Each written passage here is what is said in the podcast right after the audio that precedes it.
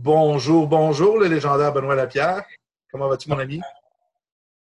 Nous sommes. Euh, ben oui, ben oui. On se fait un petit, un petit vidéo Zoom comme ça, conférence. Hein. les distances qui nous séparent sont rendues assez grandes. Donc, euh, c'est le modèle le plus intéressant pour l'instant. Euh, j'avais, on, a parlé souvent du développement du bébé ensemble. On a fait plusieurs formations ensemble, plus scientifiques, terre à terre.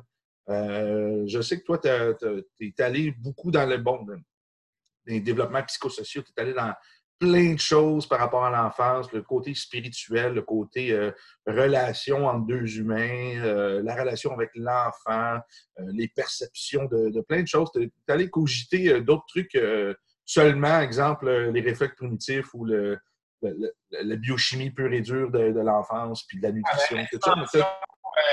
Neurobiosocial et développement. Oui, c'est ça. Donc, euh, c'est ça qui est intéressant. Puis je sais que si on fait un live sur le sujet avec toi, on va avoir complètement d'autres pistes qu'on n'a jamais entendues nulle part. Donc, je demande aux gens une certaine ouverture parce qu'évidemment, c'est probablement pas leur sujet de toute manière. Alors, euh, ça va être très intéressant de toute manière. Et euh, s'il y a des trucs que, vous appréciez dans ce que Benoît va dire, allez peut-être lire sur des segments avant de lui en parler ou de bon, je vous, conseille de, vous ouvrir à, ces, nouvelles théories. C'est pas mal intéressant. Puis je pense que tu as eu quelques bons résultats cliniques. je ne sais pas dans combien de temps qu'on s'en est. Entre un an et demi et trois heures. Et à la fin, je vais référer certains noms que les gens peuvent se diriger et s'amuser. Super. Excellent. Je sais que toi-même, tu avais un parcours, je crois, pour avoir un enfant, puis que c'est là que le sujet, je crois, ça t'est vraiment venu, que tu as eu un intérêt plus profond euh, dans le développement, je crois. Si on parle de ma curiosité personnelle, c'est plutôt venu. Euh, la posturo m'a fait forcer à voir la neurologie. La neurologie m'a amené au, monde euh, prénatal. Et le monde prénatal est chez moi euh, un certain mystère personnel, un certain symbole, une interprétation avec des enjeux sérieux. Donc, ça m'a attiré profondément. Mhm. Dans une voie, je dirais, surtout personnelle, mais après euh, aussi de micro-spécialisation, euh, si on peut donner le titre. Mais euh, c'est ça, j'ai donné pratiquement peut-être un 3-4 ans intensif mhm. de, de, profondeur, un travail de profondeur, autant personnel qu'académique. Oui, j'ai recueilli beaucoup de tes notes parce que tu as fait beaucoup de, de messages là-dessus sur les médias sociaux. Puis je ramassais toujours tes notes. C'est super intéressant. Moi, c'est mis dans un dossier de développement un jour parce qu'on avait l'intention de, créer un cours sur le sujet en temps et lieu. Pour l'instant, ben, je vois avec, le, avec la demande et le temps que j'ai, mais c'est toujours dans mon petit dossier. J'ai plein de notes de Benoît, donc il reste, euh, tu d'avoir pas mal de citations euh, la journée. Ça, ça, va, ça va sortir. Je vais, essayer le plus possible de donner tout ce que je connais, euh, tout ce que j'ai, je suis attiré de ou inspiré de. C'est sûr que ça reste une improvisation, mais en toute humilité, ça ne veut pas dire que je suis parfait avec mes enfants, je ne suis pas un, parent parfait, je ne suis pas un père parfait. C'est pas ça le message. C'est plutôt un message euh, euh, que, l'imperfection honnête, tu quand on a interagi avec ses enfants, avec son bébé, on dit écoute, tu sais, c'est mon premier bébé. La première fois que j'ai tenu mon bébé dans les mains, c'était la première fois que j'ai tenu un bébé dans les mains. Donc, je dis Puis la théorie, c'est beau la théorie, mais la théorie et la réalité pratique est complètement différente. Exact. Euh, oui, je suis père moi aussi, puis je comprends tout à fait ton, point de vue. Même chose que j'ai mon bébé dans les mains. Hein. C'est ça. La famille est un icône de valeur. Tu as ton drapeau et ton icône. Tu choisis est-ce que c'est l'amour, quels sont tes, principes de valeur. Et chaque mm-hmm. famille est différente. Et ce cours-là, c'est vraiment un cours, je dirais, une présentation, un séminaire exploratif, expérimental sur le, développement du bébé. C'est pas de vous dire que c'est comme ça et c'est pas rigide. C'est plutôt laisse, laisse les mots t'imprimer, enregistrer, mais le corps euh, fera bien ce qu'il veut avec ça. Mm-hmm. Cette, liberté-là. Je te laisse aller, mon ami. Je pense que tu as beaucoup de choses à nous dire. On commence par l'infertilité. Pourquoi? Parce que le, nombre de sperme a baissé, le nombre de mobilité et structure de la qualité du sperme. Mhm.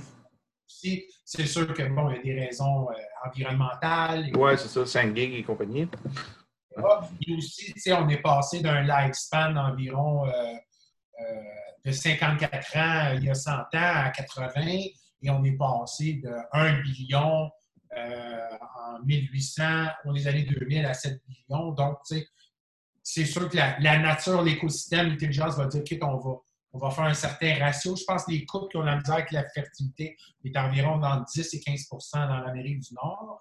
Mais euh, tout ça pour dire que ça, ça fait progresser aussi la science par ces in vivo, in vitro, aller chercher le sperme gonade, aller le mettre direct dans, l'ovaire, etc. Donc, euh, il y a des alternatives à la fertilité. Et euh, la vie a son. La vie a son. le, le gène qui pousse la reproduction n'est pas nécessairement un système d'éthique et de morale. Donc, il y a des parents extraordinaires qui sont prêts à avoir des enfants et il y a des parents qui veulent même pas d'enfants qui en ont. Donc, euh, tu sais, c'est toute une polémique euh, sociale. Au point de vue, ça, c'est vrai. Exactement. On fait tous du mieux qu'on peut ensuite quand on l'a dans les mains, mais ça change des projets de vie euh, souvent. Là, au niveau génétique, tu as les CRISPR. CRISPR qui est une nouvelle technique embryonnaire où ce que tu pourrais impliquement changer, tu sais, euh, mettons un enfant une maladie X, Y, Z, tu pourrais changer le code génétique pour déliter complètement. Et il y a du monde pour, il y a du monde excessivement contre. Le, monde qui sont pour sont pour parce qu'ils voient les bénéfices à court terme. Puis le monde qui sont contre, c'est qu'ils voient les, les carences qui sont impossibles à encrypter et qui finalement au point de vue génétique à long terme, serait même euh, pratiquement apocalyptique. les gens qui sont contre le CRISPR sont littéralement très agressifs, genre fais pas ça, on joue avec quelque chose qu'on comprend pas, on n'a pas l'intelligence artificielle, on n'a pas le système de computationnel qui est capable de gérer les CRISPR, donc on devrait laisser un peu faire la, nature. C'est quelque chose qui me fait vraiment peur euh, par rapport à ça. Ça fait très longtemps que je lis, euh, exemple, des livres comme Le meilleur des mondes, euh, le 1984, tous la société, comment c'est contrôlé avec l'élite qui se met en place, puis que un peu, je me rappelle pas si c'est dans Le meilleur des mondes, je sais qu'il y avait des alphas, des bêtas, ils il, allaient selon les codes génétiques des personnes pour donner un travail, puis que c'est un peu ça. Mais il y a d'autres livres que j'avais lus, je ne me rappelle plus exactement, mais c'est justement l'élite va se permettre toujours de Ah ben mon enfant, lui, il va avoir les yeux de telle couleur. Ils vont jouer avec des, facteurs génétiques comme ça pour s'assurer qu'il n'y ait pas d'imperfection.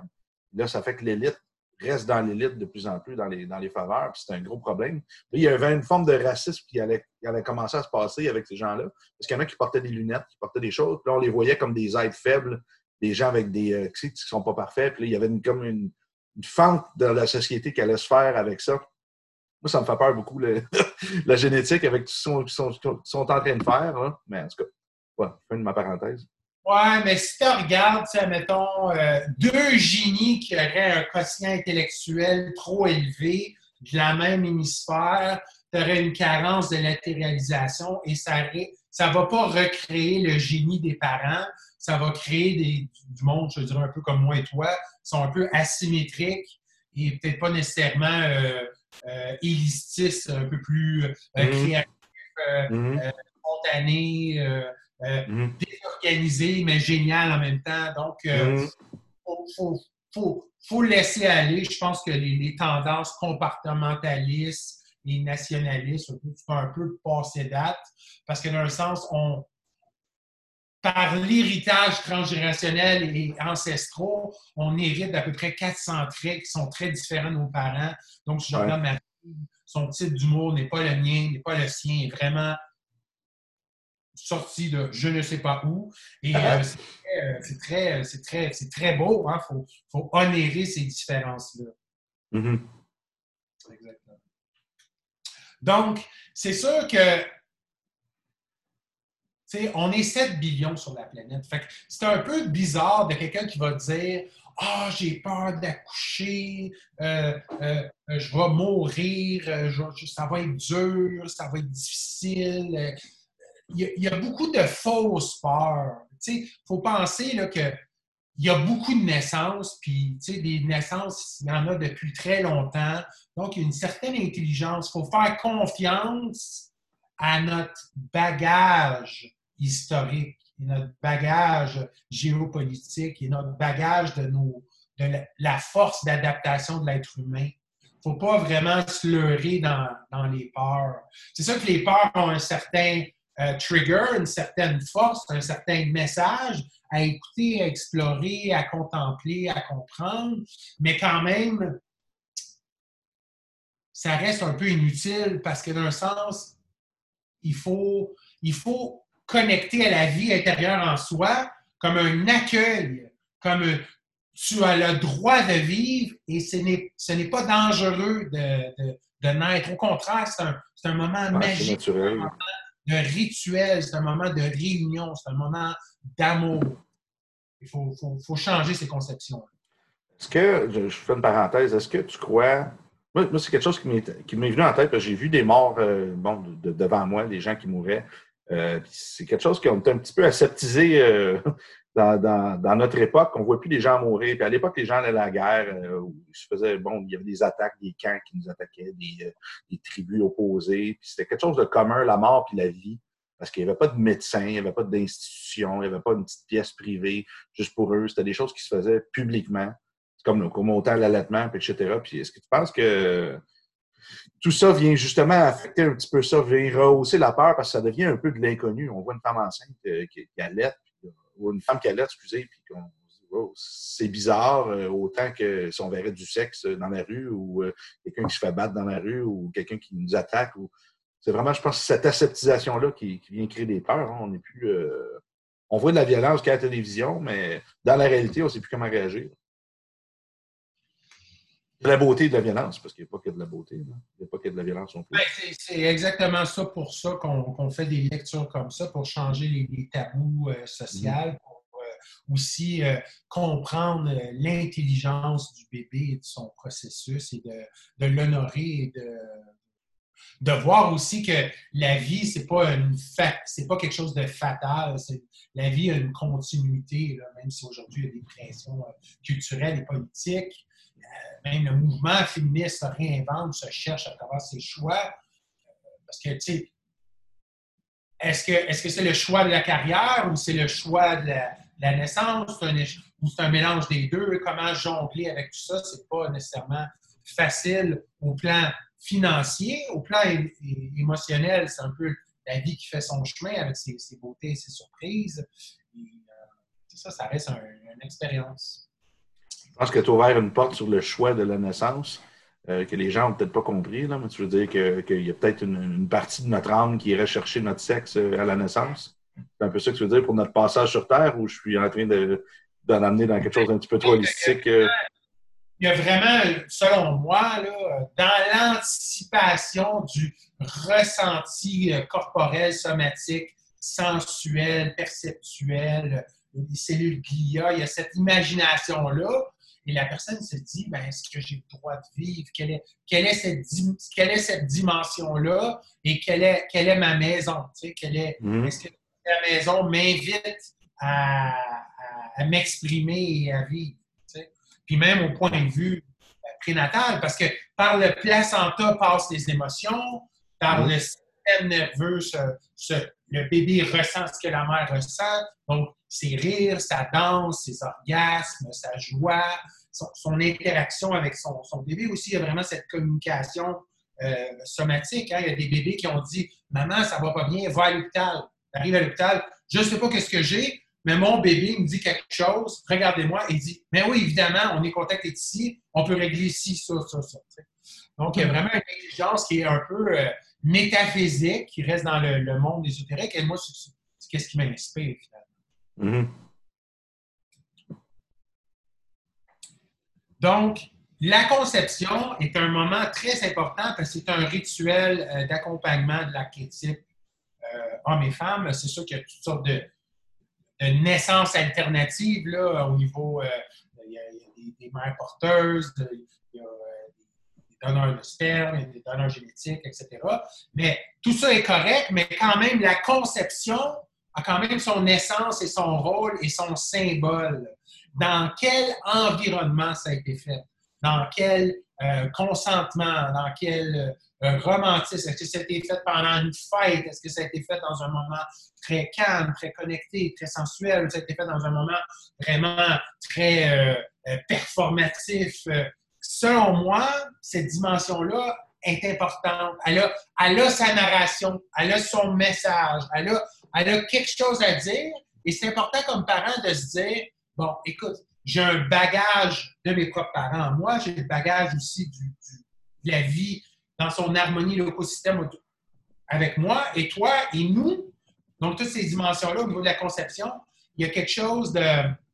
Il y a un message important et c'est important pour les deux parents de codifier, de comprendre, d'écrire, d'échanger, de, parler, aussi en présence du bébé, parce que le bébé aussi, il n'est peut-être pas aussi niaiseux qu'on pense, il y a plus une, une, une, extéroception vestibulaire et, émotionnelle, même au premier trimestre, moi, ouais.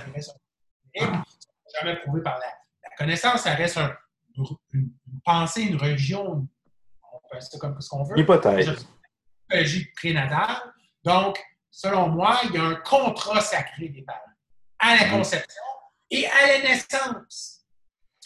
L'intention guide l'énergie. Hein? Si on dit qu'on transmet, j'aime bien cette image-là parce qu'on transmet de l'information à l'enfant, purement physiquement, on le fait euh, par l'ADN, mais aussi énergétiquement, parce qu'en médecine chinoise, ils vont dire à chaque fois qu'un homme a un orgasme, euh, il perd sa vitalité, il perd de l'énergie, notre énergie ancestrale. Hmm?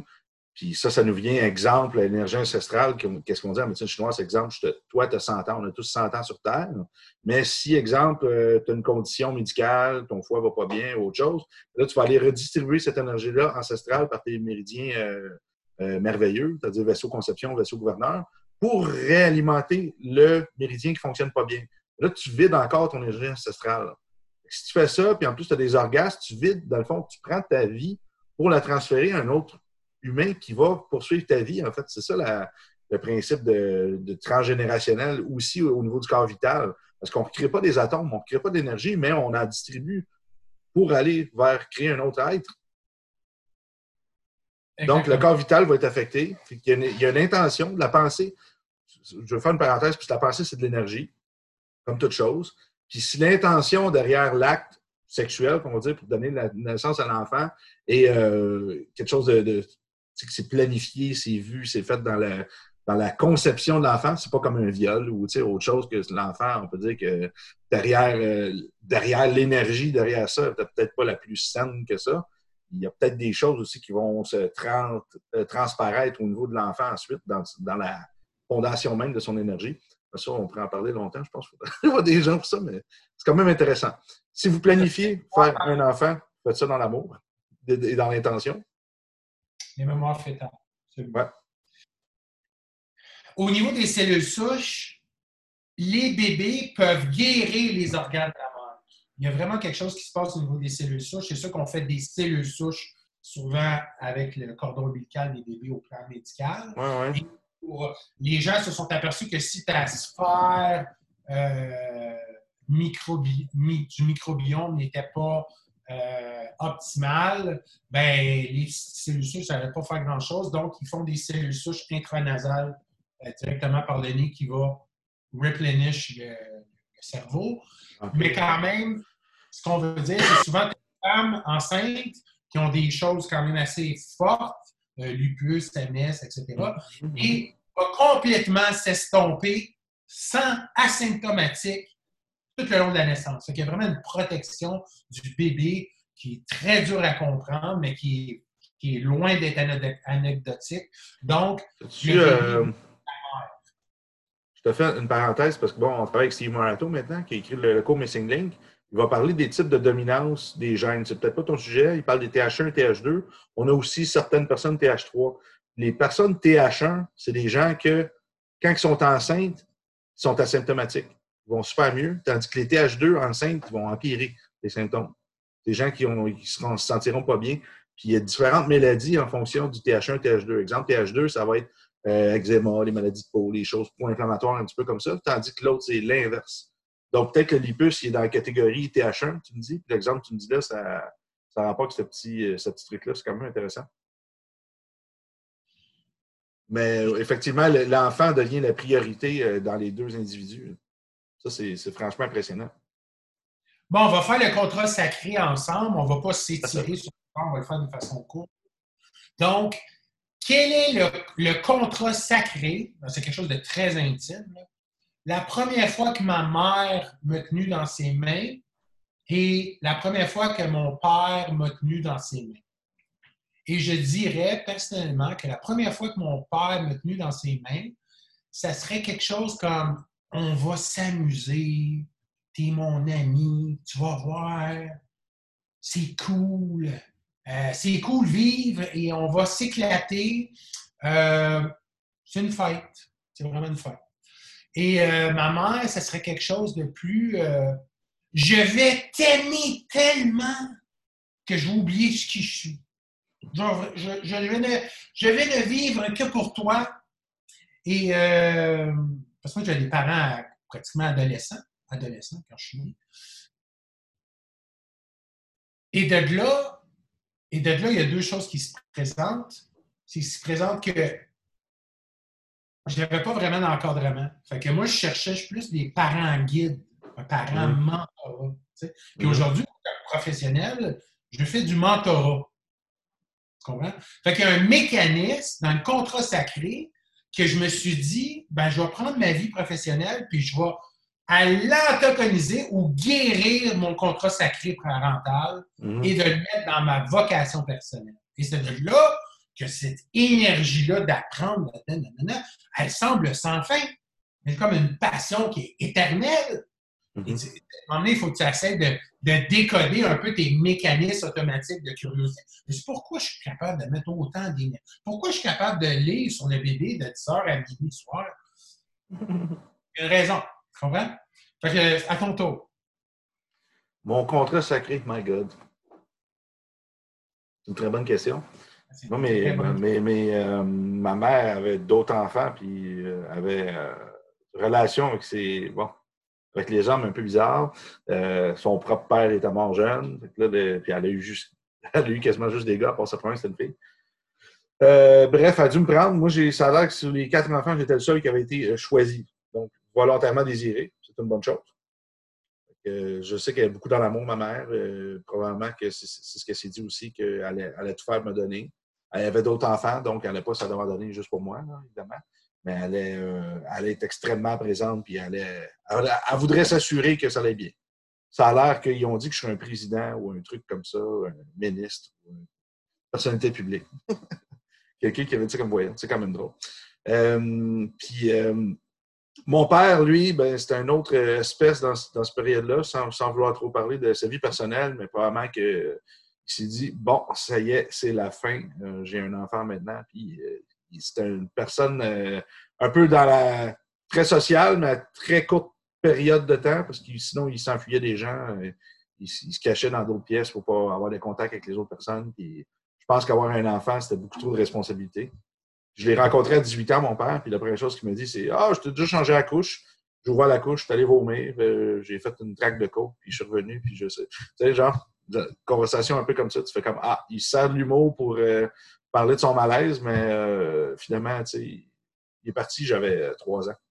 Ça, c'est quelque chose que je me rappelle encore. Je me rappelle que je me suis fait donner une petite automobile, puis qu'il y avait un monsieur qui a un chapeau avec une pub, puis qu'il est parti. Puis je pensais que c'était le chum à ma grand-mère à l'époque. Finalement, c'était lui le monde ne comprenait pas comment ça je me rappelais de ça. Mais je me suis rappelé du départ de mon père. Mon cerveau, il a dû enregistrer le fait que c'était un adieu. Puis, je suis parti à sa recherche à 18 ans. bref, euh, ça a été, je n'ai pas eu vraiment de modèle d'homme. Euh, j'étais le plus grand des deux frères. Mon autre frère et mon autre soeur, il y avait 11 ans de différence avec moi. J'étais vraiment plus vieux et qui n'était pas présent. Donc, euh, une enfance assez, assez spéciale. Toujours en recherche à me développer moi-même reste sur le, contrat sacré. C'est quoi le contrat? Le contrat, là, c'est comme un contrat. Euh... C'est une genre d'allégeance, une genre de,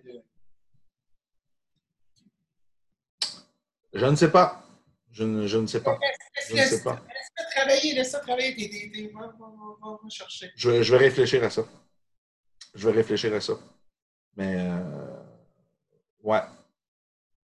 Mais tu, vois, cet espace-là de, non-réponse, c'est mhm. important d'aller là. C'est là qu'il y a le mhm. contrat.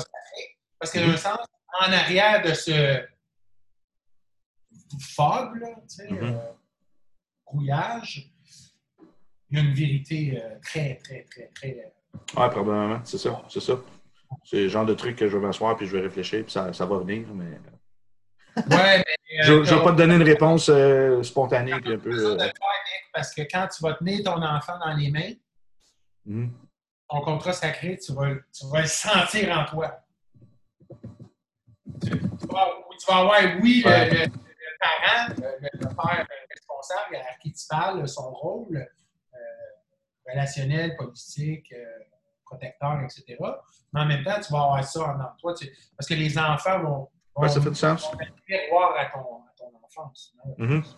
Intéressant. Non, ça vaut, ça vaut définitivement la peine de, de m'asseoir puis de réfléchir à ça. De réfléchir et de sentir. La testostérone a beaucoup d'influence sur la latéralisation du cerveau dans son euh, Dans le premier trimestre? Ben, Il y a des belles études ça, sur euh, Google, YouTube. Intéressant. Le système immunitaire, Euh, je ne savais pas pour, pour ça. Les bébés peuvent percevoir euh, la lumière, les sens, les sons. euh, il y a toute une intelligence perceptuelle. La- les mains du bébé, deuxième trimestre, vont jouer avec la narration. La main gauche et droite va, va jouer avec quand ma- maman va parler. La musique aussi va jouer au niveau du, je ne sais pas si le cervelet, mais au sens du rythme, la synchronisation. Au plan génétique, tu le FOXP4 qui vient un peu du chant des oiseaux, où il y a une, reconnaissance des algorithmes, des- de la voix de, de maman, du père et de l'accent aussi de la langue. Donc, c'est pour ça qu'un bébé français ne va pas pleurer comme un, pareil comme un bébé japonais. Il, va, il y a vraiment comme des. C'est comme si, au deuxième trimestre, dans la- l'acquisition algorithmique du langage, les bébés apprennent toutes les langues de l'univers et avec l'exposition d'algorithmes du langage, ben là, ils viennent à, à blabler jusqu'à comprendre le, le langage et après euh, pointer. euh, souvent avant le langage, il y a le rire, on rit avant le langage, on pointe avant de comprendre et après le, le mot vient. tu sais. Pour, euh, pour les gens qui ne savent pas trop, euh, les, trimestres, ça représente quoi? Exemple, premier trimestre, c'est quelle période? Deuxième trimestre, c'est quelle période? Des, euh, mon, mon éra de spécialité, mais pour moi, je, je mets ça très simple. Le trimestre 1, c'est tu laisses faire. Tu chill. Tu, tu, tu, tu touches pas. Tu, tu, laisses la vie se- tu laisses le, le cellulaire euh, se proliférer intelligemment et tu fais confiance. Le deuxième trimestre là, est plus intéressant. Là, il y a une forme de communication euh, dynamique, interne-externe, où ce que dans les rythmes circadiens, exemple, à 7h30, le bébé est ici, les parents vont mettre les mains en bas, au, sens opposé de ce que le bébé est, puis le bébé va aller rejoindre la main du père ou la main de la, la mère. Il y a une notion de rendez-vous comme ça. Il y a quelque chose de très symbolique. C'est comme si tu dirais à- au bébé au deuxième trimestre, ben vois, tu as, la chance et la résilience de ton autonomie et on va t'attendre que tu viennes à nous. Tu es là, on vient là, fait que tu crées des rendez-vous à chaque jour. Tu crées ce genre de langage-là somatique. Là, ils sont là, ah, il y a comme une- il y a quelque chose qui se passe, il y a une interaction externe, une curiosité. C'est très, euh, très, c'est très émotionnel, c'est très touchant. Et je pense que les parents, tous les parents devraient faire ça au deuxième trimestre. Et le troisième trimestre, c'est où ce que la notion de communauté devient importante. Parce que d'un sens, 27e semaine, c'est ça. Je, viens, je- pour les analytiques, excuse-moi. là. Premier 1 à 13 semaines, c'est le premier trimestre. 14 à la 26e semaine, ça, c'est comme ma conjointe en ce moment, on est là-dedans. Donc, c'est les mains, fait que ça me donne un point de repère. sauter, rire, Ouais, c'est ça. OK, parfait. Fait que ça donne des chiffres aux gens. Là. Puis la troisième trimestre, c'est la 29e semaine, ils vont dire, euh, jusqu'à la fin de la grossesse. OK, super. Excellent, merci. Le, le troisième trimestre, moi, je suis plus dans la dimension pratique et non scientifique. Ouais, Donc, je, je comprends. la dimension pratique du troisième trimestre, c'est pour avoir une naissance, ça prend une famille, ça prend une communauté. C'est pas juste maman, bébé, papa. C'est pas vrai. Ça prend des grands-parents, ça prend de l'aide, ça prend des professionnels, ça prend une doula, ça prend une prof, une coach en lactation. Ça, ça prend une communauté. Plus qu'une communauté qui supporte la mère Oui, le bébé est important, mais la mère va s'occuper du bébé, t'en fais pas, elle va être plein d'amour, son instinct maternel va être incroyable. C'est plutôt supporter le système nerveux de la mère parce que c'est l'expérience la plus demandante qu'on peut vivre. Donc, si on premier trimestre, on laisse aller. Deuxième trimestre, on bouge, on parle, on chante, on met de la musique, on met des stimuli. On met pas à l'extrême, mais quand même une certaine stimulation, un certain sens de jeu avec le bébé, même si on ne le voit pas, on va, se sentir, on, va explorer un genre de, langage psychosomatique. Et je pense c'est une très belle dimension. Donc, un certain temps méditatif. Et le troisième est, on va passer à l'action, on va planifier, euh, si vous êtes ouvert, c'est sûr que moi, en étant holistique, une naissance à la maison pour son microbiome, sa reconnaissance. Le premier contact serait la mère. Le bébé va monter au sein de lui-même par ses réflexes, euh, qui est une partie de rituel. Un peu avant la naissance, on fait une naissance, on fait un rituel à la maison de naissance. Donc, mm-hmm. on, a des photos de,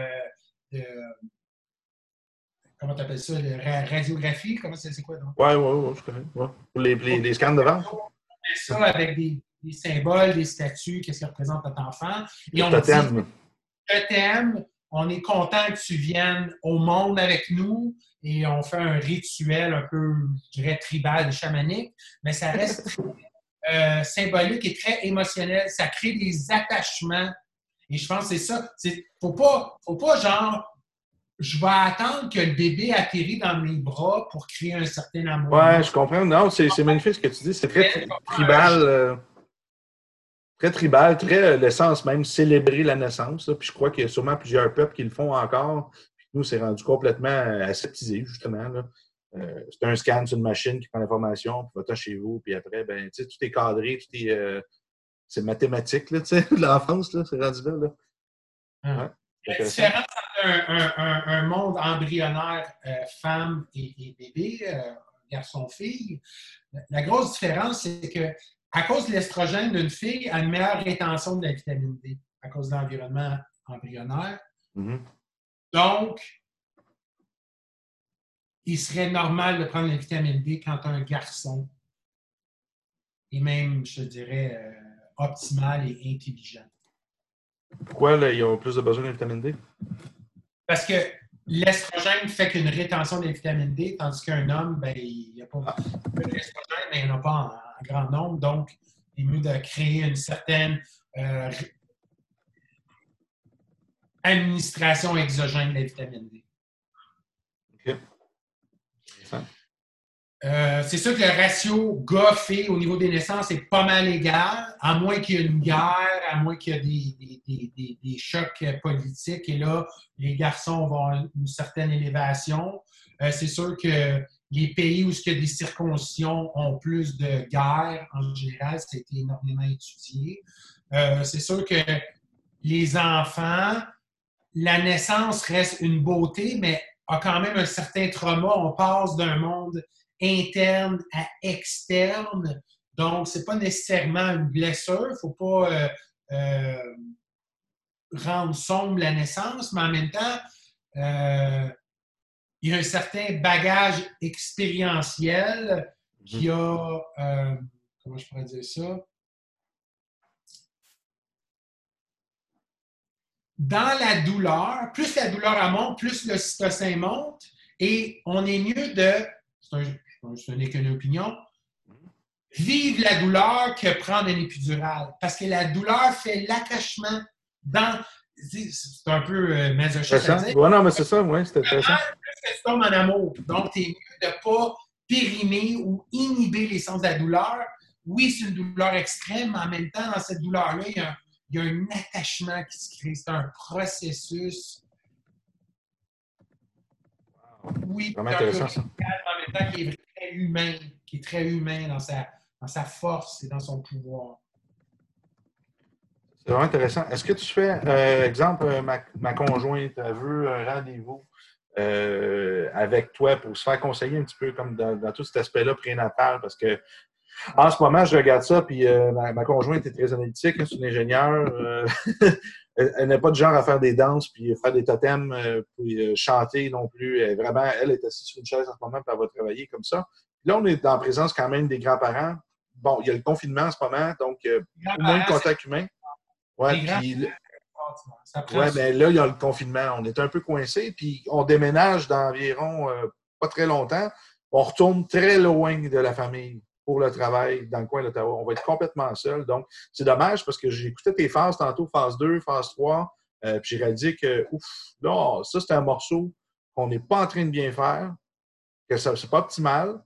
Je pense que ça vaudrait la peine peut-être que, quand même, parce que je suis certain qu'Alexandra, si euh, elle fait une consultation avec toi, et des outils qu'elle va être capable de garder puis d'appliquer, par exemple. Très. Euh, ça y prend une stratégie.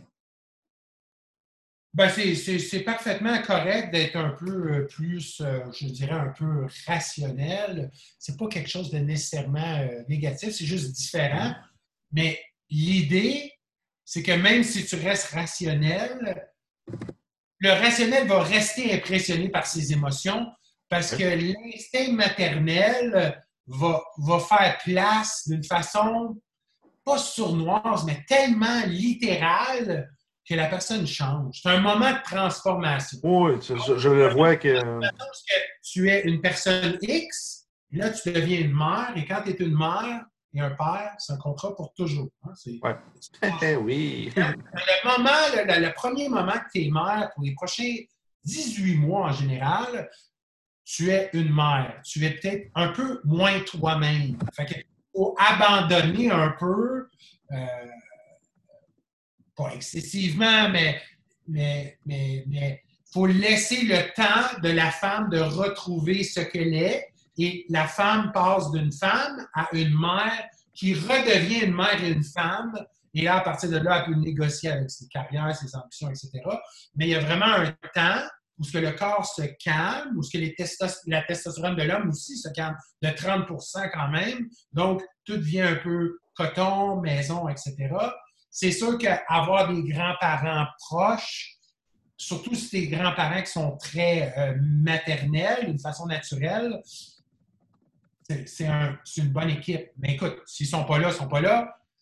Mais ça prend du monde, ça prend une dimension sociale, même si elle reste virtuelle par euh, distance, etc. C'est mieux quelque chose que rien. Il ne faut pas fataliser non plus. Tu sais, écoute, euh, on est un peu dans un état contemporain où ce que créer des liens de famille de 15-20 personnes qui vont prendre soin de ton bébé est pratiquement impossible. Pratiquement pas de nos jours, hein? on ne vit pas dans un village, c'est vraiment différent. Ah c'est ça. Des, des, exemples, tu, vas au. Bon, j'ai un exemple au Sénégal, j'ai joué avec des Sénégalais. Il disait que l'enfant, il n'est jamais laissé lui-même, à lui-même, tout seul, parce que ça finit que c'est les autres personnes aussi du village qui vont éduquer ton enfant. Parce que ton enfant, il est un petit peu dans les mains de tout le monde, c'est le principe normal. Les Amérindiens, c'était comme ça. L'extérieur, le ouais, c'est ça. Ben, maintenant, c'est plus ça. Là. tu laisses ton enfant tout seul dehors, c'est la panique. Là. on ne ferait pas ça. Qu'est-ce que tu me parles le temps que la, la femme doit retrouver ce qu'elle est durant cette période-là, 18 mois? Est-ce qu'on peut considérer que le, postpartum, c'est un peu euh, les femmes qui avaient le identitaire à la base? ou C'est sûr qu'il peut y avoir une certaine connexion au niveau de la thyroïde, mais euh, on n'ira pas en médecine fonctionnelle. Oui, je comprends, je comprends. En général, c'est un homme qui ne supporte pas assez sa femme est plus propice à. Donc, il faut que le bébé porte, supporte la femme doit, la mère doit supporter le bébé et le père doit supporter la femme. Et si le père est dans des projections de faire de l'argent et de juste travailler pour essayer de l'amener à la maison, qui est un grand conflit contemporain, parce que moi, je, suis capable de ça, mais plus qu'on est dans je vais faire de l'argent pour travailler pour le futur de ma fille, parce que moi, quand elle va avoir 18 ans, moi, je vais avoir 60. Donc, euh, je suis mieux de mhm. travailler là parce qu'à 60 ans, je vais dire, quand de faire qu'est-ce que je fais là. Je ne sais même pas. Donc, euh, c'est quelque chose. Donc, c'est à l'homme de dire bon, mais je vais prendre un moment corporatif, un moment financier, et je vais donner au moins un temps à ma femme qui fait qu'elle est capable de. Parce que tu ne peux pas demander à une femme de prendre soin d'un bébé faire le ménage, la vaisselle, tout arranger, payer les comptes, aller à la banque, faire la commande. C'est trop. Fait que là, elle crash, tu comprends? c'est une femme, c'est pas une super-héros. C'est sûr que. C'est ça. La, fatigué aussi après. demande aux femmes quasiment d'être une super-héros. Ouais. Mais ça a peut-être des coûts cognitifs et, et, Mhm. et relationnels. Tu sais. Oui, définitivement. Super intéressant. C'est cool le lien que tu as fait aussi au niveau de la thyroïde, parce qu'en médecine chinoise, la thyroïde doit être reliée à, à l'abandonnement personnel. Le, le fait de se sentir abandonné, pas se sentir supporté. C'est quand même un beau, un beau lien là, c'est intéressant. Au niveau du cordon, le, le cordon ombilical d'aujourd'hui, pour prendre négatif, mais à peu près 5000 neurotoxines comparées à environ euh, une centaine de Ah, ça, ça, c'est fou. Donc, c'est important de penser à ta qualité d'eau, ta qualité de nourriture, la qualité de diversité de la viande, diversité des couleurs arc-en-ciel aldéanominique, d'aller manger euh, du collagène, du bon broth. Euh, je vous dirais un supplément euh, essentiel serait peut-être la méthylfolate qui aide au niveau de la. Peut-être des fois des carences en zinc, il faut faire attention. Et continuer de faire l'exercice parce que faire l'exercice va stimuler au niveau des 1GF1, GH, etc. Donc, du bien-être. Surtout pour faire l'exercice pour que le troisième trimestre passe bien. Tu sais, si tu t'entraînes fort le premier trimestre, sans faire euh, un marathon olympique, Mhm. le deuxième, l'activité, le troisième, ben, tu peux prendre un temps de repos, mais au moins, tu as fait tout l'exercice que tu avais Mhm. Donc, il faut faire, faut, être un peu dans l'anticipation de. Ah, c'est bon. Très pertinent. Intéressant. Là, tantôt, tu n'as pas répondu à ma question. Tu as un peu dérivé sur le, côté analytique, mais euh, euh, je, je mettre ça en avant-plan, c'est important parce que les gens qui vont écouter en ce moment l'interview, euh, ils voient un conseiller, puis il y a très peu de personnes qui ont ton niveau de connaissance dans tous ces sujets-là. C'est euh, ce que tu me dis, c'est pas tout le monde qui va comprendre. Nous, on étudie beaucoup ensemble. On étudie en médecine chinoise, en médecine fonctionnelle, en neurologie fonctionnelle. Donc, il y a des aspects qu'on peut comprendre, faire des liens que les gens ne comprendront pas, dont la thyroïde, justement. Euh, puis je pense que c'est important euh, que ces personnes-là aient accès à une personne ressource. C'est ça, je voulais savoir si toi, tu offrais des consultations euh, en ligne ou peu importe aux personnes qui pourraient avoir besoin de. avec, euh, je travaille surtout avec les athlètes. Donc, les athlètes ont des bébés et les athlètes, souvent, c'est des couples athlètes qui sont ensemble. Donc, moi, je fais un mentorat pour les couples fitness, soit qui ont des, des- une planification au niveau des problèmes de la fertilité holistique ou Mhm. d'un accompagnement à la naissance pour le développement du bébé. Je ne suis pas une là, je ne suis pas un prof de lactation, c'est plutôt un, un- un triangle. Donc, ça prend une doula avec une naissance à la maison. Selon moi, c'est un choix personnel. Ouais. J'ai pris mon hôpital, mais l'hôpital est dans un système très protectionniste. Eux autres se protègent légalement contre toi à chaque fois. Donc, moi, je trouve que c'est une dimension un peu euh, étrange qui ne m'intéresse pas. Euh, mais j'ai rien contre parce que s'il y a des complications X, Y, Z, ben, tu ne bats pas contre la nature, tu t'en vas direct à l'hôpital. Euh, et une prof en lactation parce que l'allaitement n'est pas nécessairement aussi facile que le monde pense. Oui, il y a quelque chose d'inhérent, mais il faut regarder le frénum, la structure de la mâchoire, il faut aider le bébé d'aller à gauche, à droite de lui-même. Il y a des avantages au niveau immunitaire, au niveau ORL, donc bouche, mastication, avaler, entendre, etc. Toutes les Ouais, Regarde, tu, tu vois, c'est c'est- c'est ça qu'on a besoin. C'est quelqu'un d'expérience pour toi. Et là, ce que tu me dis, c'est que tu te, tu te limites à une niche seulement Ouais, de gens. Mais je crois allaitement parce qu'il y a tellement de bienfaits de santé. Écoute, nous, notre bébé en pratiquement deux ans et demi et à l'allait à peu près 50% allaitement, 50% nourriture. C'est sûr que moi, j'ai décidé d'être le provider familial. Je me suis dit, on va faire une école à la maison le plus longtemps possible. Alors, j'ai. 5 ans. Après, on prend l'école euh, Waldorf. Et ma femme a mis sa carrière, était infirmière pédiatrique de côté par son choix personnel. Ça fait de nous peut-être un peu des traditionnalistes, mais en même temps, si notre priorité, c'est l'enfant, et j'ai, je suis chanceux, j'ai une mère qui adore être mère, donc elle, euh, être mère, c'est plus important qu'une carrière. Mais c'est correct si tu veux créer un écosystème des deux dimensions aussi. Là, c'est comme, c'est comme dire l'allaitement est un choix. Oui, c'est mieux, mais si tu dis, ben écoute, euh, je vais le faire une fois par jour avant de dormir pour stimuler euh, l'ADN, les cellules chaudes, le système immunitaire et bien dormir, ben tant mieux. C'est mieux, c'est mieux que, que, rien pantoute. Puis c'est sûr que si la femme a dit, je me sens comme un objet, je me sens comme une vache, bébé tout le temps sous moi, nanana, ça, ça crée du cortisol. Puis le bébé va sentir le cortisol dans le il va peut-être plus s'intéresser par la bouffe. Ouais, c'est un bon point, ça. Euh, faut pas, faut, faut donner un mentor qui est quand même assez doux et délicat. Et, c'est, c'est son choix à elle. Puis écoute, mm-hmm. si, elle, veut, elle veut, tant mieux. Si elle veut pas, ben tant mieux. Mais écoute, nous, on allait encore et nous, on a dormi mm-hmm. ensemble et encore jusqu'à peut-être euh, à l'âge de 5 ans, mettons. Ça, c'est mon cut-off à moi. Dormir avec un enfant après 5 ans, là, non, non, je veux ma femme. That's it. moi, j'arrête là. Ça, c'est mon threshold à moi personnel. Les enfants qui disent Moi, je ne veux pas dormir avec mon bébé. C'est correct, mais en même temps, écoute. Moi, je pas l'écraser, c'est la seule chose. on mange quand même assez organique. Donc, ça a donné un enfant qui est très calme, qui a mm. très peu de qui a un beau sens d'autorégulation, qui ne euh, pète pas vraiment de coche longtemps. Il y en aura toujours parce que ça fait partie de l'adaptation du système nerveux. Mais écoute, depuis qu'il est né, moi, j'ai dormi bien à tous les jours. Fait qu'écoute, si, si tu enlèves des paramètres, si, admettons, ton enfant est né par césarienne, oui, il y a des changements de microbes, du microbiome, oui, tu sais, oui, mais en même temps, qu'est-ce que tu fais? Tu fais un bête à l'assaut qui recrée les sens réflexes de la naissance et tu mhm. prends une à deux minutes par jour à peser sur la peau, à ne pas écraser violemment, mais à écraser quand même la, tension, de faire tout le corps pour que le corps reconnaisse c'est quoi la pression. Fait qu'un exercice, mhm. je dirais peut-être sur sept mois, six mois, tu pars du nombril à tous les membres périphériques, les doigts.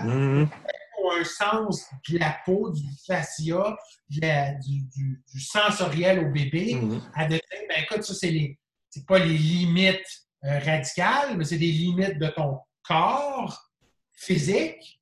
Tu sais, les pensées vont plus loin, mais quand même, mhm. des façons de, de temper des choses comme ça. Et c'est sûr que tu veux créer de, de lait maternel, organique, etc. Parce que le formula est un peu, euh, c'est pas idéal. Pas top. C'est là que tu me rappelles le truc par le nombril vers les extrémités. On travaillait ça dans, le cours de rééducation sensorimotrice. On, on monte une technique par rapport à ça aussi qu'on on a, on a, intégré de Brain Gym, justement, qu'on travaille avec ça. C'est vraiment intéressant. Euh, ça, c'est fou. Même, même tu le vois dans, si tu fais interagir, c'est sûr, l'enfant, euh, s'il n'est pas dans, une période qui peut bouger par lui-même, mais si tu fais interagir la personne en même temps, tu peux directement avoir des, fois des patrons moteurs, c'est lesquels qui ne sont pas en place. C'est vraiment, c'est vraiment puissant. On le fait sur des adultes, des fois, c'est le bordel.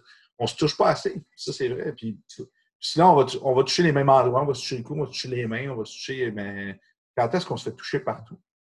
Ça, je l'ai vu, c'est quand j'étais en massothérapie, on se faisait masser tous les jours parce qu'on faisait des échanges pour travailler, pour euh, pratiquer, puis on se réalise qu'il y a des endroits du corps quand, on est chatouilleux, ou on aime pas, on se sent pas à l'aise, euh, il y a des choses qui nous éveillent certaines, certaines sensations. Hein. pas toucher les fesses par quelqu'un d'autre, un gars, ou euh, oh, qu'est-ce qui on voit qu'on a plein de systèmes de croyances aussi, puis l'enfant, il n'y a pas ça non plus en, lui. Là. Lui, c'est son corps, puis il n'y a pas de problème avec ça, il vit bien avec ça. Puis tu vois, les contextes sociaux arrivent ensuite avec la perception du, corps, puis tout ça, c'est intéressant. Fait que c'est un super bon exercice, je pense, que, que tu suggéré-là à faire avec l'enfant, le toucher. C'est ton enfant, puis même, même chose, lui aussi se faire toucher dans un toucher qui est non sexuel, qui est euh, purement exploratif. L'idée est simple, je vais vous rendre ça le plus simple possible, le fait que les parents en feront bien que ce qu'ils voudront. Tu es supposé de tenir ton enfant dans les mains pour 18 mois sans arrêt. Ouais. Euh, c'est comme ça que c'est comme ça que l'être humain a toujours été, c'est comme ça que les, tribus sont comme ça. Il y a toujours une notion de proximité. Et c'est pas vrai que ça fait des, bébés euh, euh, dépendants, affectifs. Il y a dans cette proximité-là une maturation du nerf vague, un sens de sécurité, un sens de regard de la mère avec son gaze et son calme. C'est sûr que si la mère elle, elle se dit, ben écoute, après 3-4 heures, j'ai besoin d'un temps pour moi, je suis un peu plus euh, introverti. Ben, le père prend le rôle, les grands-parents, euh, un aide externe, etc. C'est pas obligé d'être la mère pendant un an et demi. Au contraire, ça prend diverses personnes parce que comme ça, le bébé peut se dire Ah, je me sens bien avec lui, puis on respecte. Développer une sécurité un peu avec le monde. Le bébé, on, l'amène vers quelqu'un, puis le bébé se dit Ah, il se met à pleurer, puis non, non, non. Fait qu'il faut respecter un peu ses, ses perceptions personnelles. C'est pas comme genre, ah, oh, t'aimes pas cette personne-là, ben c'est pas grave, on va la mettre dans tes bras pareil. Mm Un genre de respect, tu sais. Un respect sur les, les, émotions positives et négatives et de reconnaître les deux et de mettre des, des mots, des noms aux émotions. Tu sais, mm Ah, je comprends que tu es en colère. You acknowledge the emotion. C'est ta, mm ta un bébé va passer une grosse journée à apprendre, à interpréter, nanana, nanana.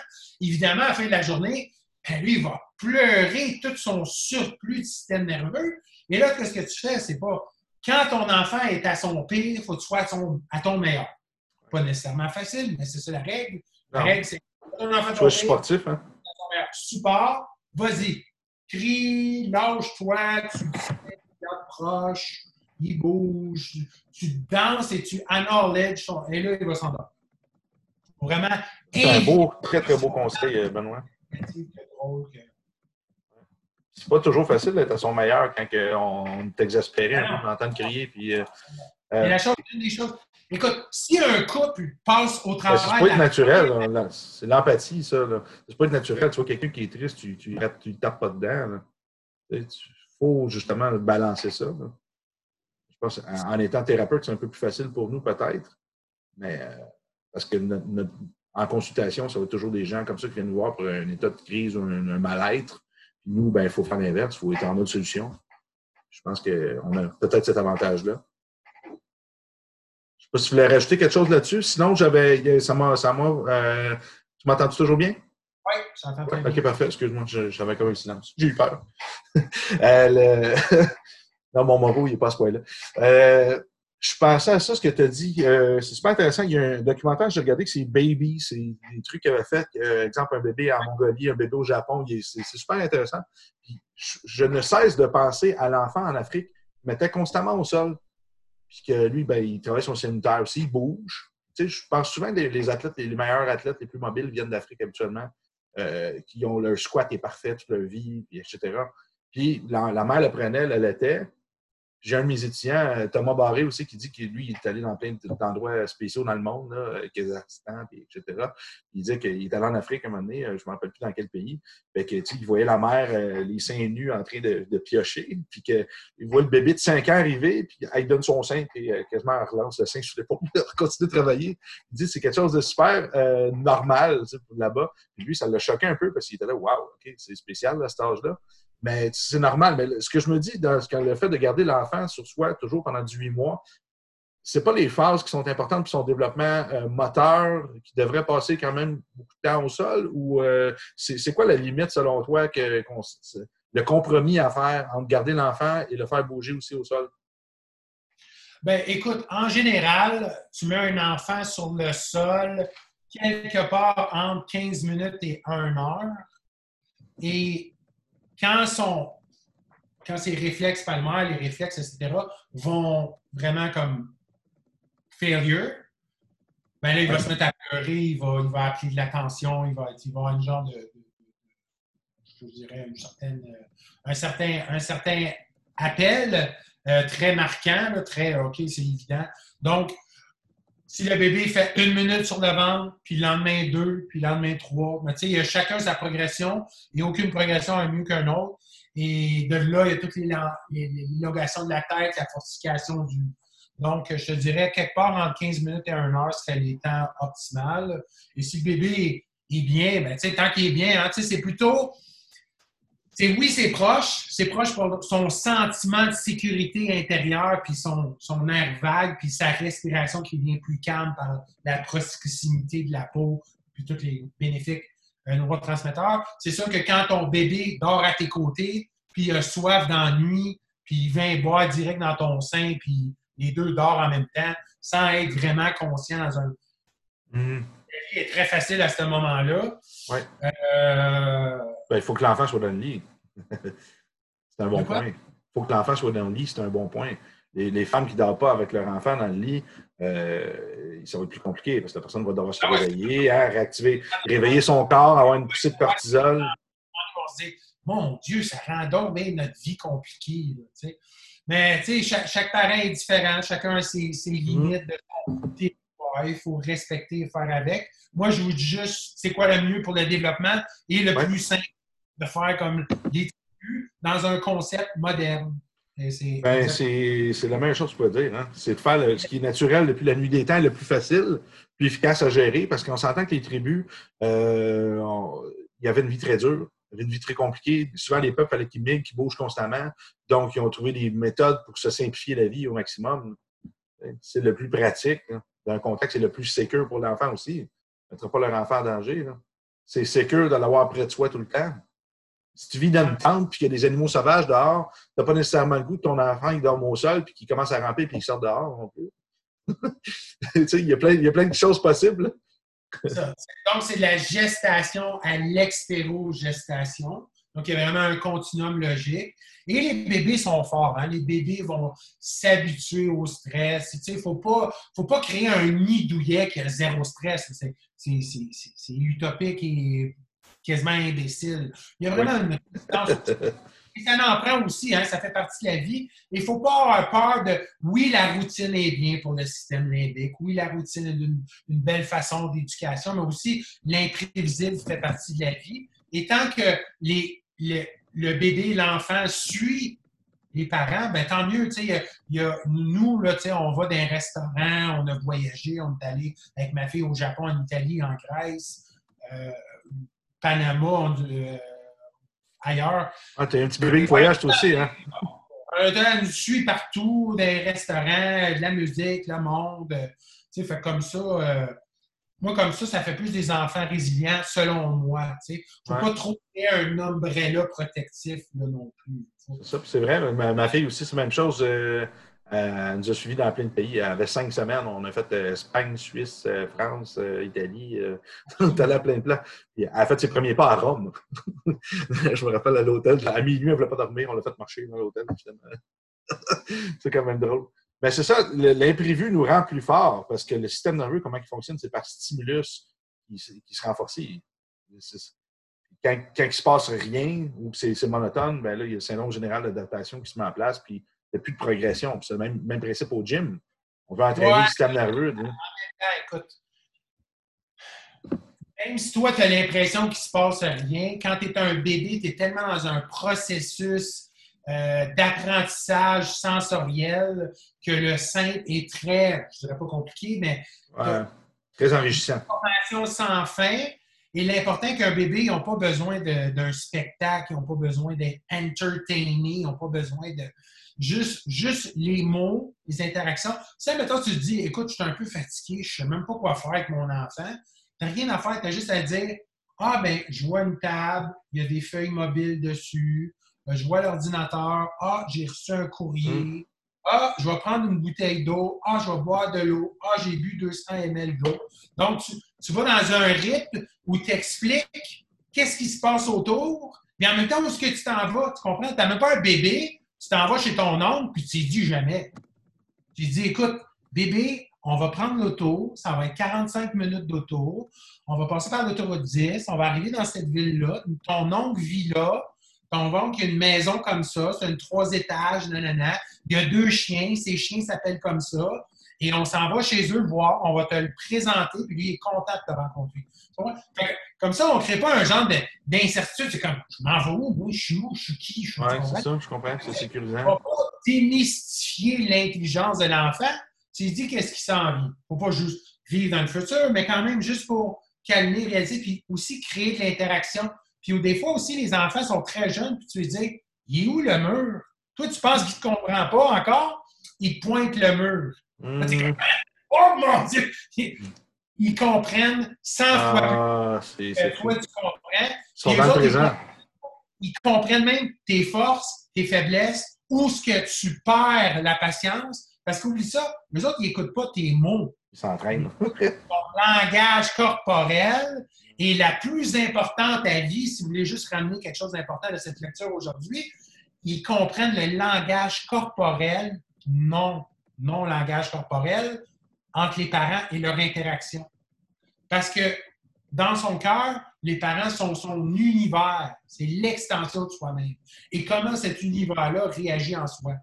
Donc, il faut vraiment travailler sur son couple. En même temps, d'être parent et que la mère devient une femme devient une mère.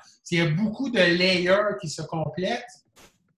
Et en même temps, si le couple traverse la première année de cette complexité-là, ben, le couple va durer pour très longtemps. C'est le moment le plus dur de toute une vie que tous ces overlaps-là, le mirror de ton, enfance qui t'arrive, mm-hmm.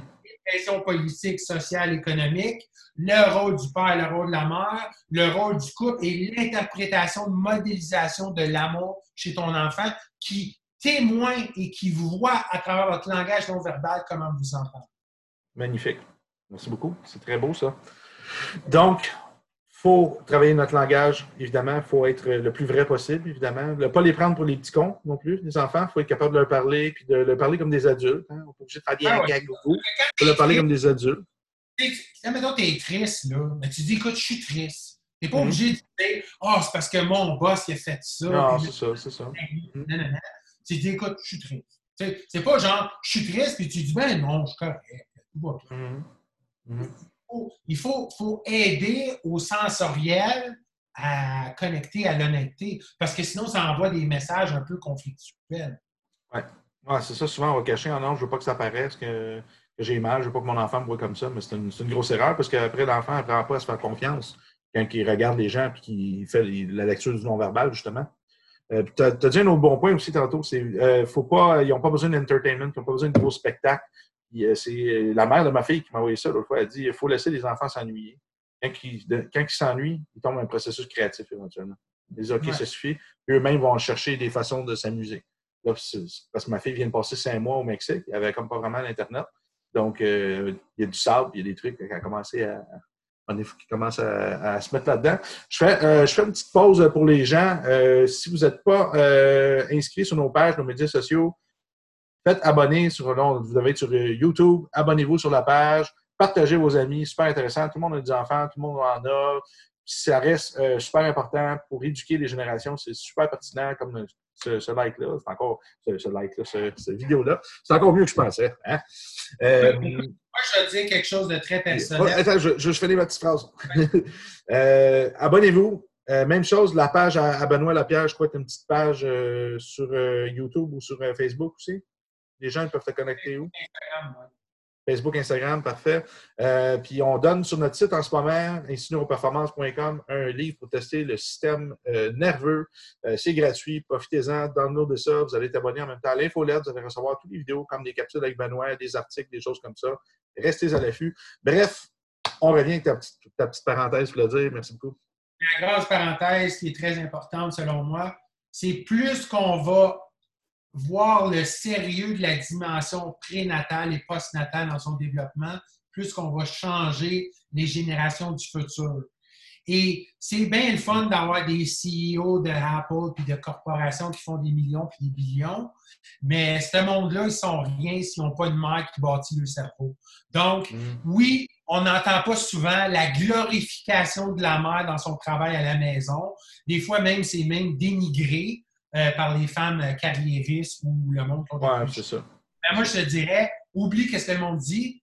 C'est le travail le plus important et la passion et l'amour la plus importante. Oui, c'est dur. Oui, c'est demandant. Oui, ça va briser toutes les barrières de ta patience, puis de ta folie, puis de ton intelligence. Mais en même temps, ça donne un cerveau qui va changer le futur. Oui, c'est vrai. Absolument. Donc, euh, une autre parenthèse. Psychologique.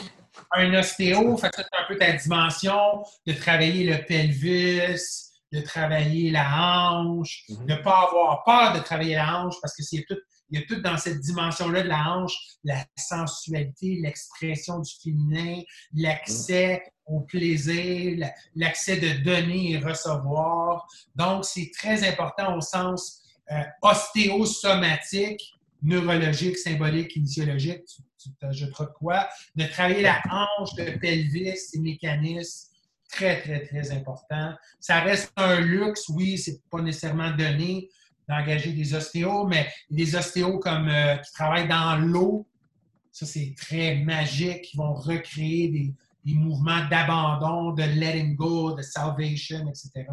Donc, euh, je pense que c'est un luxe important à faire.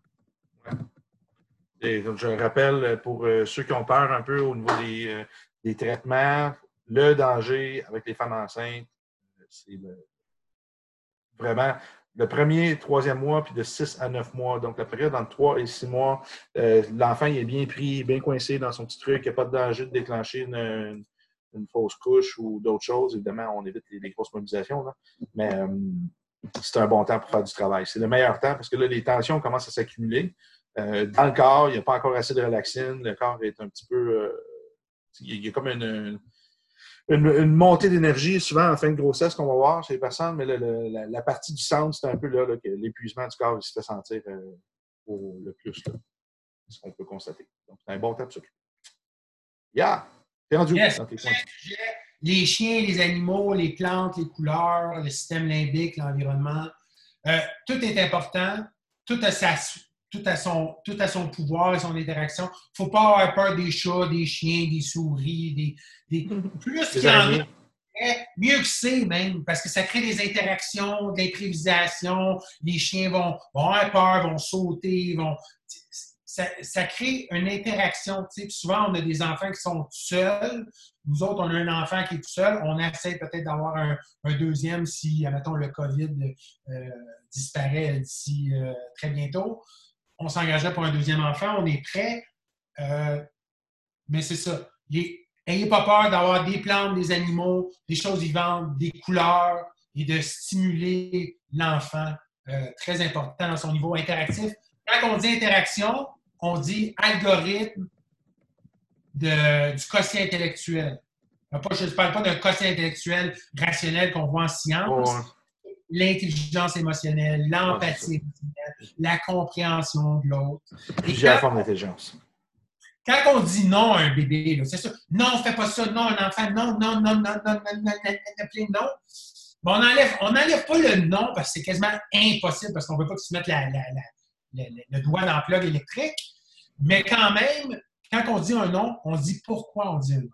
Tu dis, je veux pas que tu mettes ta main là parce que c'est un clou, puis un clou, ça va percer ta peau, puis là, ça va faire mal, puis là, tu vas pleurer. Fait que oui, il y a des conséquences. Donc, tu essaies de comprendre que tu es en train de créer une certaine barrière qui n'est pas une prison, qui n'est pas un, crib, comme tu appelles ça, un lit d'enfant avec des barreaux. Ah, ouais, c'est ça. Bassinette. Bassinette, oui. Bassinette, c'est comme une prison, hein? Tu n'as pas d'inspiration au mouvement. Tu te sens comme un peu opprimé. Fait que tu gardes des émotions et tu n'interagis pas vraiment. Donc, un lit à terre libre ou un lit avec les parents libres et tu laisses cette liberté-là, une diversité d'art au mur, de création, parce que tu sais, c'est des abstractions. Puis les enfants, eux autres, sont dans un hémisphère droit, donc proximité, émotion, langage non corporel, couleurs, arts, animaux, de voir le rythme des saisons dehors, donc deux heures à chaque jour, à tous les âges, même une semaine, deux semaines, trois semaines. Les bébés résistent au froid bien plus que les parents pensent. Ah oui. Euh, bien plus que les parents pensent. Ils pensent deux semaines, mettre trois, quatre manteaux en même temps, puis, tu sais, non, non. Plus bouger. Je n'estimez pas, tu sais, c'est comme, oh, mon enfant ne peut même pas passer cinq minutes au soleil, il va brûler. Comment? Come on. Explique ça à un Africain. Ils sont capables de tomber, ils sont capables de se casser la gueule. Ouais, ben, c'est même recommandé, en fait. Là, des... des chutes qui sont quand même assez euh, oppressantes. Ça renforce le squelette. Quand les dents poussent, là, ça fait tellement mal, là, puis tu peux pas rien faire. Tu peux pas tu peux, tu peux donner de l'amour, de la proximité du calme, mais la vie fait sa douleur qui fait que les parents lâchent. Les parents lâchent. Les parents se disent C'est quoi, je ne peux pas rien faire avec ça. C'est son combat personnel. Il ne faut pas trop protéger. Tu, sais, tu comprends? Il ne faut pas abandonner, mais il ne faut pas surprotéger non plus parce que la vie va créer ses douleurs pareilles. Ça fait comme partie d'un contrat de hein, la vie est tough et c'est comme ça. Et ça, c'est un moment quand même assez difficile pour tous les parents de, de relâcher ce pouvoir-là. Je prends des belles notes. Je pense qu'on va écrire un article avec tout ça. un article pour qu'on voit la vidéo. D'interagir dans plein de langues, français, anglais, à tous les âges, euh, n'importe quand, selon moi. Nous, on a, on a fait juste français. Quand elle a commencé à parler français, j'ai commencé à parler anglais à elle. Donc, ma femme parle français. Moi, je parle anglais à elle seulement, mais quand elle va à l'extérieur de la maison, pour à ton tour, tout est en anglais. Donc, les, Waldorf, etc., euh, euh, mm. sa gymnastique, euh, ses amis, on connaît d'autres parents qui ont des enfants, donc ils sont tout anglophones. Mm. Et, et quand elle, elle va commencer l'école, mais c'est pas vraiment une école, c'est une école à trois ans pour l'intelligence sociale, parce que c'est développant aussi de développer l'intelligence sociale, parce qu'un sens, il faut t'apprendre à, gérer les gens qui sont ingérables. Parce que dans un sens, quand tu es un enfant, puis tu joues avec des enfants qui sont un peu plus rough, euh, intenses, euh, pas vraiment respectueux, ça fait une autres réalités et ça t'apprend à résoudre les conflits. Mhm. C'est pour ça que quand les parents chicanent, sont supposés se chicaner ou ce que ça se règle assez rapidement et que l'enfant voit ça. L'enfant voit le conflit, la tension, il y a ça au niveau non corporel et c'est solutionné ensemble d'une façon intelligente. Puis là, l'enfant, il regarde, wow! Et si, admettons, la, la, la, la, chicane va trop loin, bien là, tu dis à l'enfant, écoute, on s'est vraiment chicané, je suis désolé euh, euh, de ça, ça t'implique pas, c'est nous, c'est les, les, parents, c'est pas toi. Et euh, oui, des fois, écoute, je suis pas parfait, des fois, je dis des niaiseries que je voulais pas dire. Je m'excuse, je suis sorry. Tu c'est là que ça prend une certaine humilité parentale de dire, écoute, un bon parent. Là, tout. Non, non. Ça, ça c'est pas correct. Et c'est correct que tu me dis que c'est pas correct parce que c'est vrai que c'est pas correct. Et je m'en excuse. Et on, we move on. On grandit avec ça. Tout le monde. Il n'y a pas personne qui est mieux qu'un autre. Là. Intéressant, ça.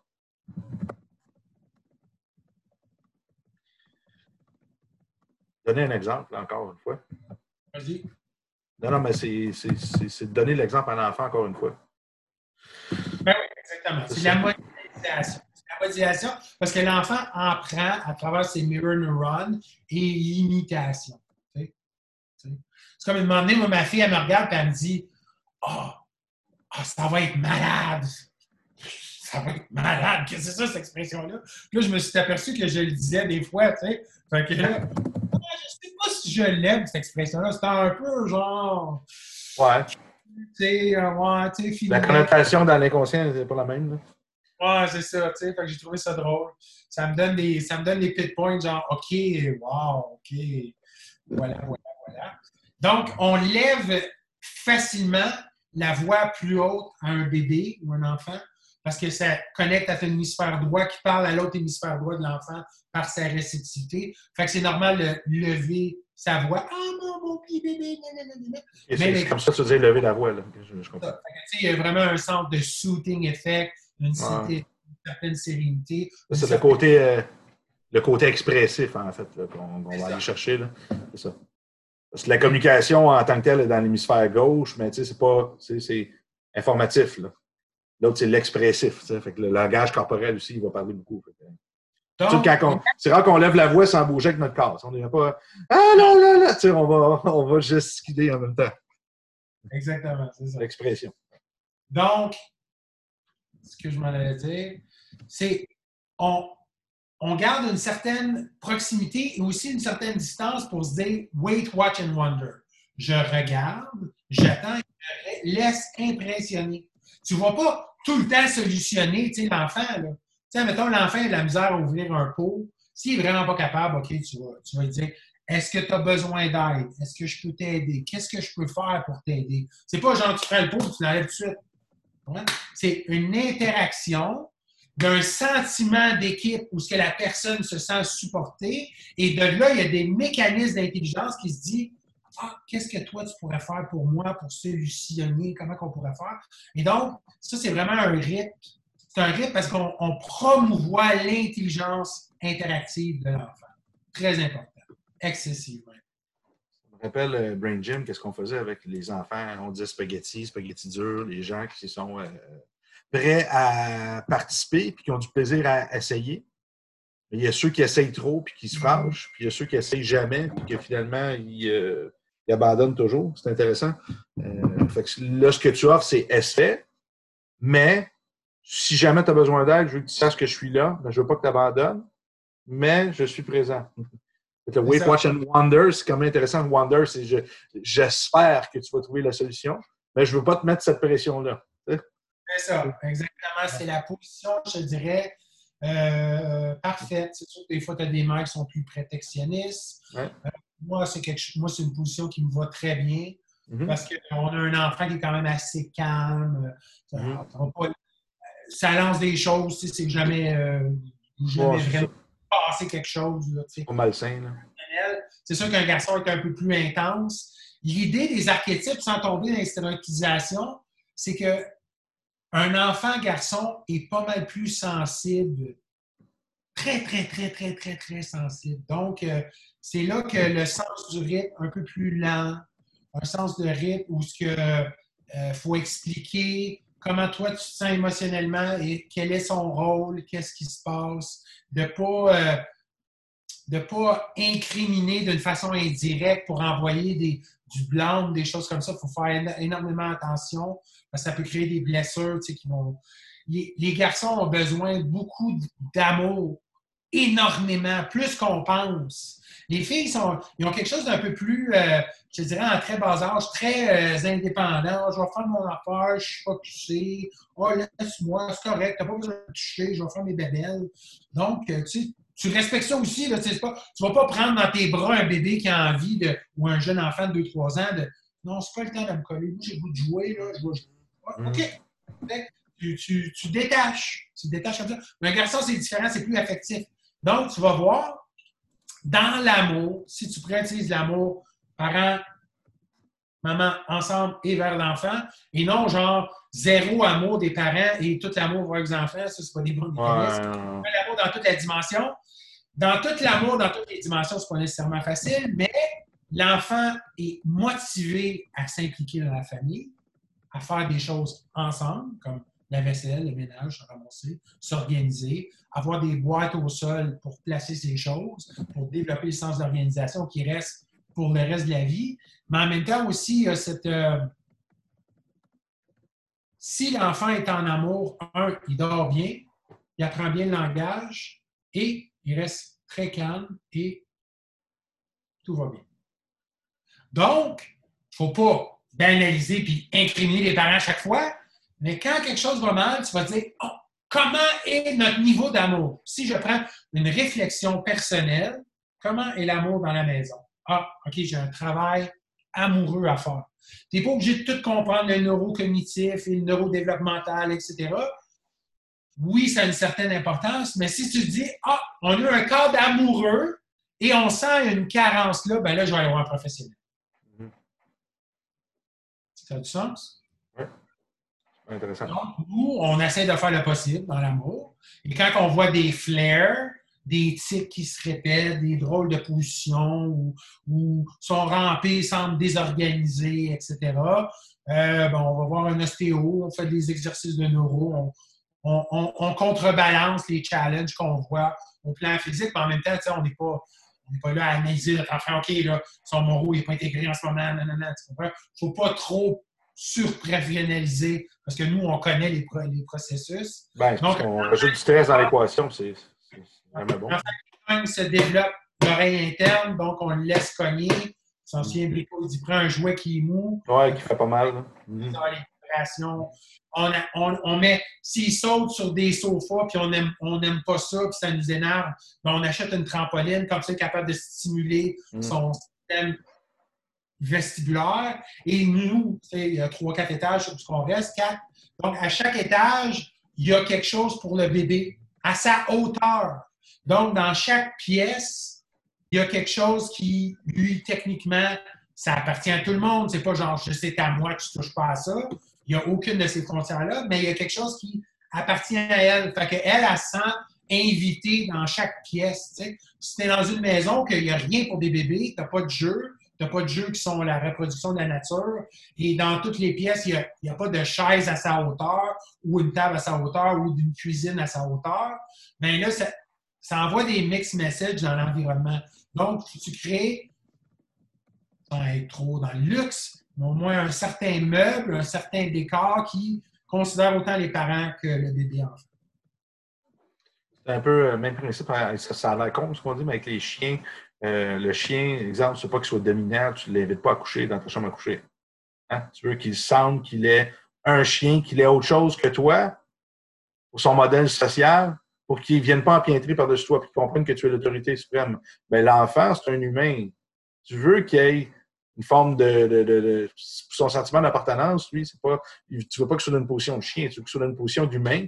S'il sent pas qu'il a sa place, qu'il est toujours distancé. Moi, je me rappelle quand j'étais jeune, on, avait des tables, euh, d'autres tables qu'on rajoutait qui n'est pas la même table, c'est une mini-table, puis on mettait les enfants dessus. bon, c'est un problème immobilier, mais tu sens qu'il y a une différence sociale. Tu n'as pas accès à l'autre grosse table. Là, tu sais. là, tu sens que tu es un peu inférieur encore dans la, dans hiérarchie de la famille. C'est quand même drôle. Mais euh, OK, ben, c'est intéressant. on va regarder la morale sans, trop s'écarter dans mon petit cerveau droit. C'est de, créer un environnement, un peu comme lui, il y aurait des poupées d'enfants, il y aurait des, choses, des modèles un peu de son 16 qui peut interagir. Ça crée un environnement que lui aussi a son importance dans son propre monde. Ouais, écoute, un bébé a des jouets bébés, même si c'est un garçon, même si c'est une fille. Un bébé doit interagir avec un bébé parce qu'un jour, il va être parent. Nous, on a même une, basinette de bébé, on a même une chaise haute de bébé jouet, on a même un porte-bébé où ce qu'elle met son bébé dans son porte-bébé puis elle marche avec. On va un peu loin, mais en même temps, ça développe ces qualités-là maternelles. oui, c'est correct de développer l'instinct maternel quand tu as 32 ans, mais tu es peut-être mieux de commencer quand tu es bébé, puis tu rentres ça dans, dans les mécanismes euh, automatique qu'eux autres, ils, vont se souvenir un peu de l'enfance. La, conciliation de la mémoire, c'est surtout vers l'âge de 7 ans. Donc, les valeurs importantes par rapport à l'amour à 3 ans, c'est la loyauté, le sens de loyauté qu'on apprend de ses parents, de la vie en général.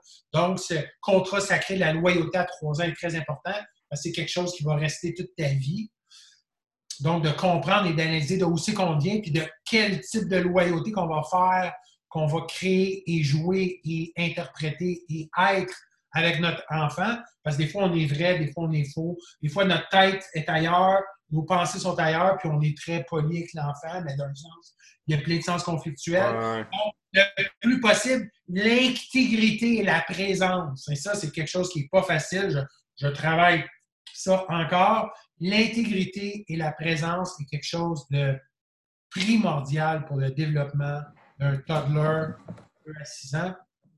Parce qu'à travers tout ce processus-là, on développe notre voix intérieure. Comment qu'on se parle à soi-même là, dans notre voix, là, là t'es bon, t'es pas bon, t'es ci, t'es ça. Cette voix de jugement-là est très bâtie dans les sens autonomiques. Et ça, c'est une autre chose de négocier en tant que parent, tu sais. De comment va mon langage intérieur? C'est sûr que, bon, on tombe dans la psychodynamique. Si c'est vraiment sévère, on va voir un professionnel, on va pas voir un coach comme moi pour créer des choses comme ça. Ça reste trop dans une profession euh, X, Y, Z. Donc, tout ça pour dire la loyauté à trois ans est très importante et le sens d'organisation pour développer l'organisation, l'interaction sociale et un environnement qui n'est pas trop lourd. Tu sais, quand, mettons, euh, euh, tu arrives dans un appartement et il y a des choses partout, tu ne peux même pas respirer toi-même c'est peut-être un peu rough sur un bébé. Ça prend quelque chose un peu plus calme, reposé. Est-ce que cet objet-là est important? Est-ce que j'en ai vraiment besoin d'être là? Il faut, vraiment comme un peu négocier l'environnement. Surtout si on a des enfants hyper sensibles, là, ça vient un autre, un autre niveau de. Ah, c'est agressant quand il n'y a pas d'espace. Mon père, il collectionne des choses, puis c'est un peu ça, il empile des trucs. Je suis allé voir, euh, j'ai amené ma fille il y, a, quelques temps chez lui, puis euh, elle est rentrée, puis on l'a vu, c'est comme, oh, c'est pas normal, ça n'a pas un environnement normal que je fais petit de voir. on a senti, elle n'avait pas le goût de partir en, sais, un enfant va explorer son environnement, puis elle, est restée figée. Là. J'ai senti que ça n'allait pas bien. Euh, un autre truc que tu disais, tu disais le, pour le toddler, euh, l'intégrité et la présence sont super importantes. Moi, je dirais jusqu'à l'âge de 7 ans au moins, parce qu'à partir de 7 ans, elle est capable, l'enfant, le cortex préfrontal, il permet de rationaliser les émotions. Donc, dire, oh, papa est occupé, je le sais, me l'a déjà dit, il travaille, c'est pas le moment. Puis, tu plus capable de, de faire la répartie entre les événements. Avant ça, c'était un peu plus dur parce qu'ils sont tellement dans le présent qu'ils ne comprennent juste pas c'est quoi le je dérange ou je dérange pas, c'est approprié, c'est pas c'est inapproprié, etc. Qu'en penses-tu?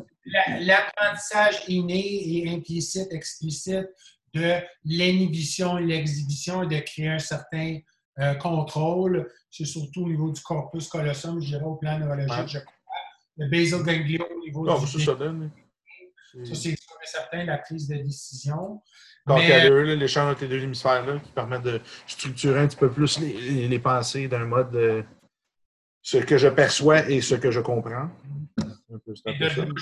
Même, ça irait même jusqu'au développement de l'intuition chez l'enfant, qui est très mm-hmm. important, très intuitif. Il faut mm-hmm. glorifier ça, il faut l'honorer, il faut le comprendre, il ne faut, pas euh, inhiber euh, l'aspect euh, créatif chez l'enfant. Il faut, faut des barrières ou ce a des barrières qui sont expliquées claires et un niveau d'amour qui fait que tu es thriving, c'est que tu es en expansion de développement dans une chose que tes parents sont.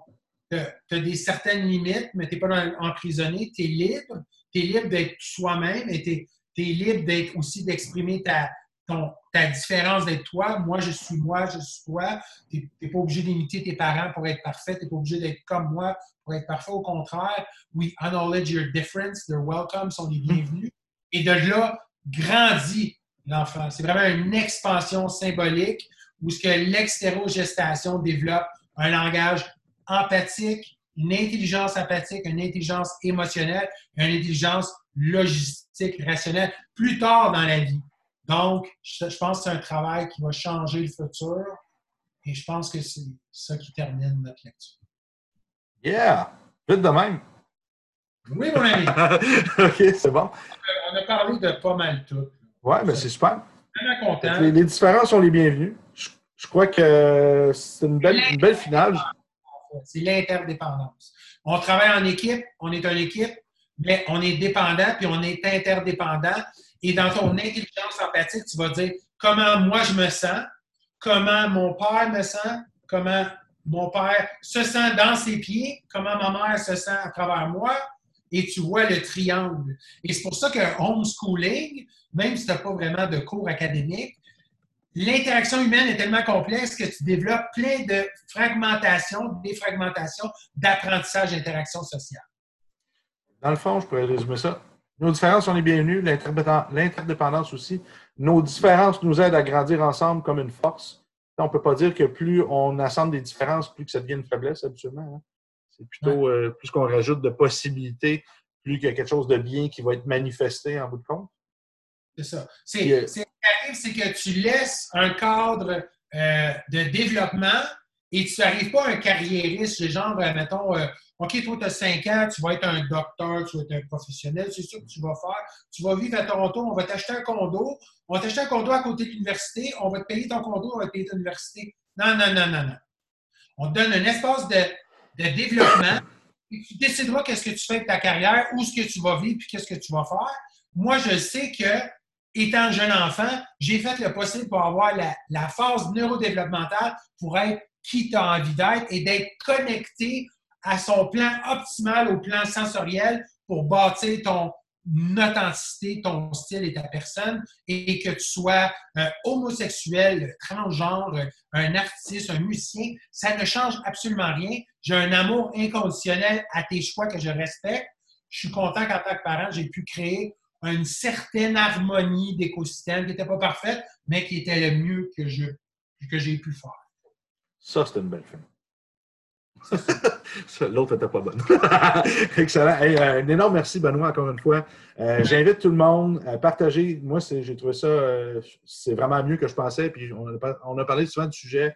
je veux prendre l'instant. tu sais que tu es comme un frère pour moi. vraiment, du fond du cœur, je t'aime. J'ai quasiment des petites larmes à le dire. Mais c'est comme ça. Tu es, vraiment important pour moi. puis je suis extrêmement fier de toi. Puis je ne veux pas faire figure paternelle. Je vais faire figure fraternelle. Je suis extrêmement fier de toi et de ton développement c'est bon. Hein? hein? ami, expert, professeur, tu as tous les, toutes les labels, man. C'est fantastique. Ben, c'est correct. Puis ça, euh, je trouve ça fascinant qu'on les distances ne changent pas. On, on, continue à, faire évoluer. Euh, je pense que notre, mandat, c'est vraiment d'aider les gens à grandir ensemble. Euh, puis c'est harmonieux ce que tu nous as présenté. ça a plein de bon sens. Il y a des gens qui ne comprendraient pas exactement tout. ces concepts-là, mais il y a d'autres choses qui sont très, très, très flagrantes, très, très prouvées, super.